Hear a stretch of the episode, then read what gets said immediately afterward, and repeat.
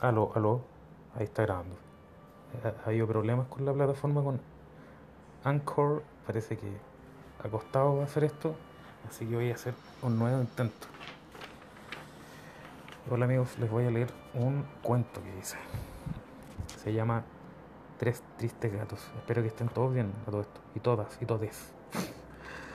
Tres tristes gatos, 1985. Era el verano de hace 32 años atrás y había bastante sol y, calor. Y lo único que podíamos hacer era esperar las campanas del carro del heladero o refrescarnos con el agua que salía de la manguera verde. Generalmente por aquellos años todo era bastante monótono hasta que aconteció el incidente felino. Esto ocurrió de forma terrible, pero al menos rápida. Días atrás, una blanca gata llegó a nuestra casa maullando, supusimos que tenía hambre, y le dimos un poco de pescado, a lo que respondió sacudiendo su lomo eléctricamente y devorando la merienda que se presentaba ante sus ojos. No teníamos mascota de ningún tipo.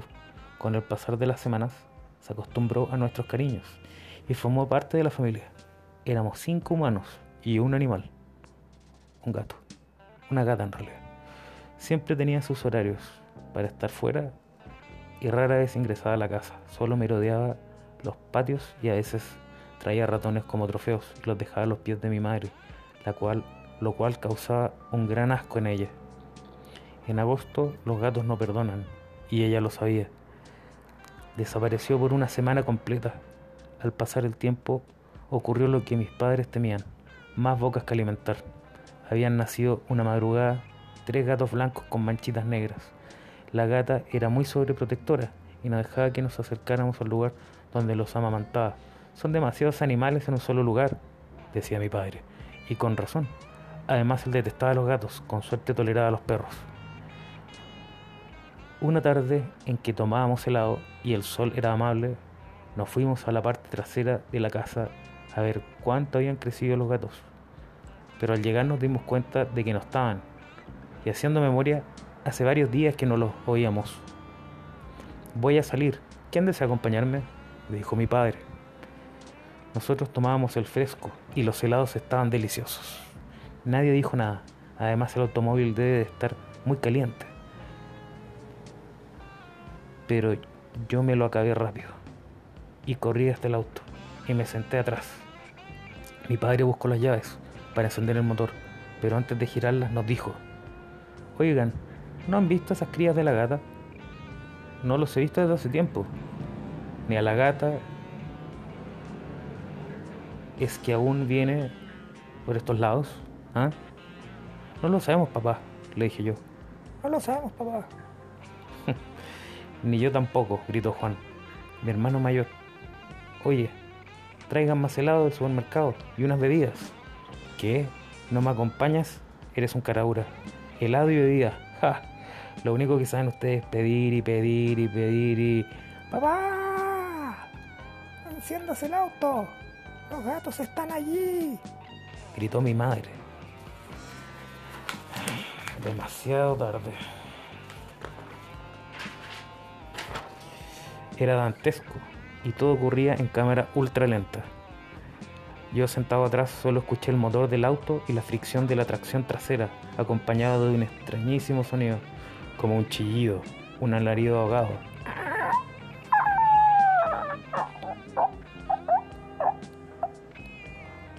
Giré a mi derecha y a mi lado en la ventana podían verse un montón de vísceras esparcidas, rojo, rosado, carmesí y blanco.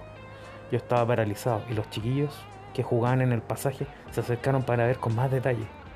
Mi madre corría y le gritaba a mi padre, y él a su vez se bajaba por la puerta contraria para ver con horror lo que había pasado. Una mujer mayor de unos 80 años cayó de bruces al ver todo el acto.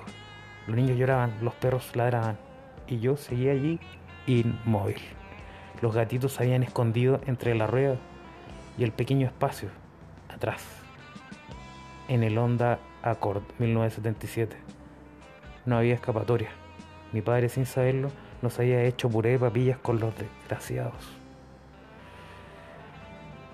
Seguramente estaban allí la noche anterior para protegerse del frío. Rato después, el vecino de al frente se llevó todo ese accidente en una bolsa de basura.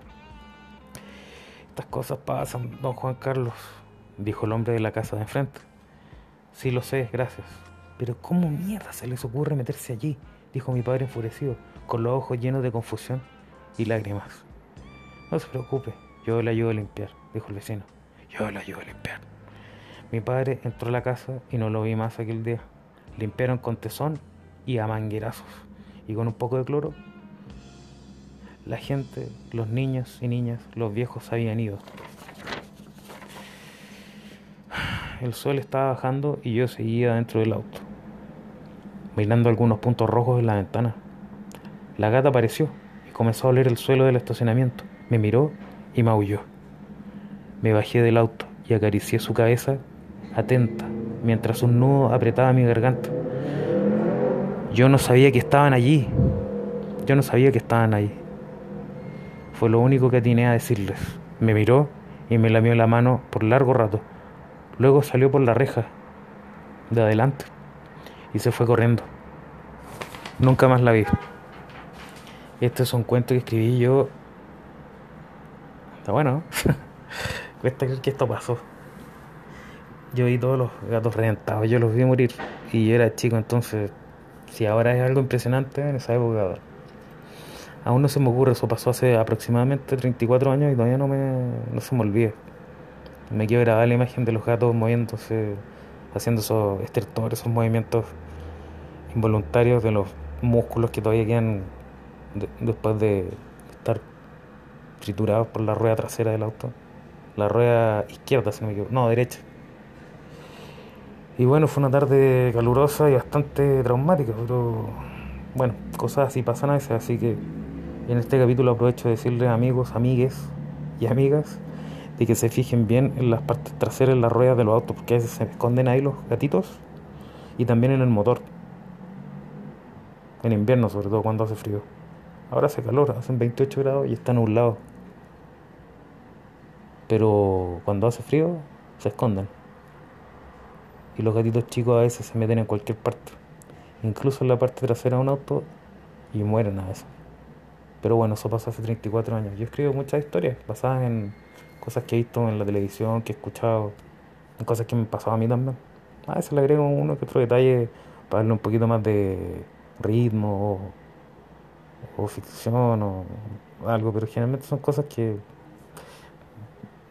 son perfectamente eh, eh, posibles en la realidad y, mm, y ya les voy a leer en un próximo capítulo otra historia que recuerda otro periodo de mi niñez.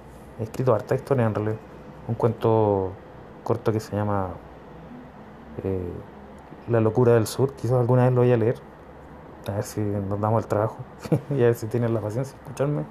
Que viene entretenido. Una persona que vive en el sur de Chile y que conoce a una vecina, en realidad, un tipo que escucha voces y escucha al perro hablar. Es bien, es bien extraña la historia, pero simpática. Esa, esa es ficción. Eh, completamente. Pero igual puede haber una persona que habla con los perros, ¿por qué no? Hay gente con esquizofrenia que escucha voces.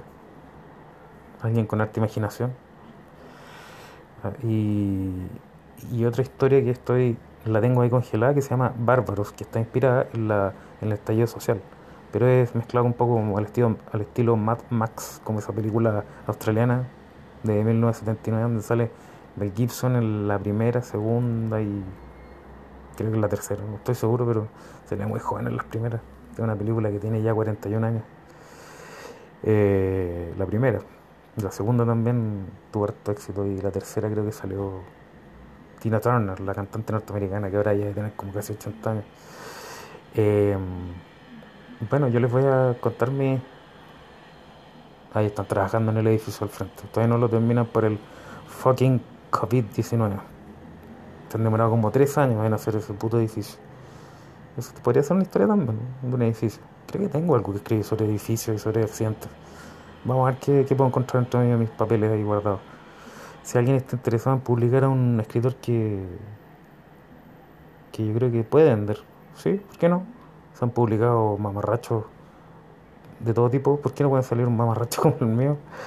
O si quiere que yo le pase mi escritura para algo, no sé, algún consejo, también podría recibir cualquier cosa bienvenida. Voy a dejar mi número, de hecho, es 09 8805 1070.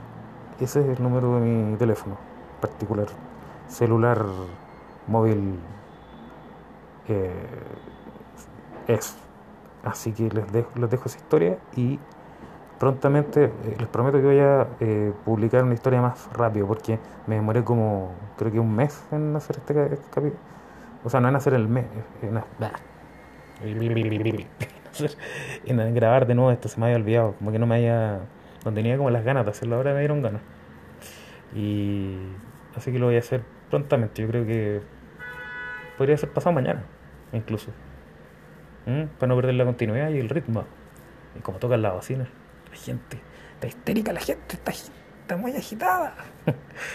ya cuídense, un abrazo a todas, todes y nos vemos prontamente con otra historia, con alguna reseña literaria, con alguna historia simpática y les deseo suerte y pónganse una mascarilla y tápense la cara porque todavía está el bicho ahí.